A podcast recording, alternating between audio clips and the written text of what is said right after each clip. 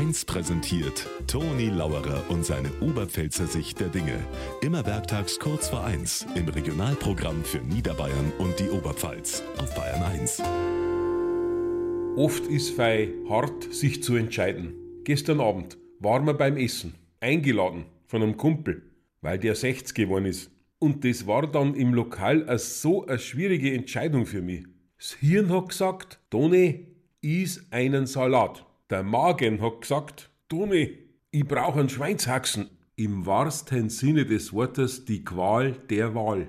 Ich hab lange überlegt, aber dann habe ich einen Kompromiss gefunden.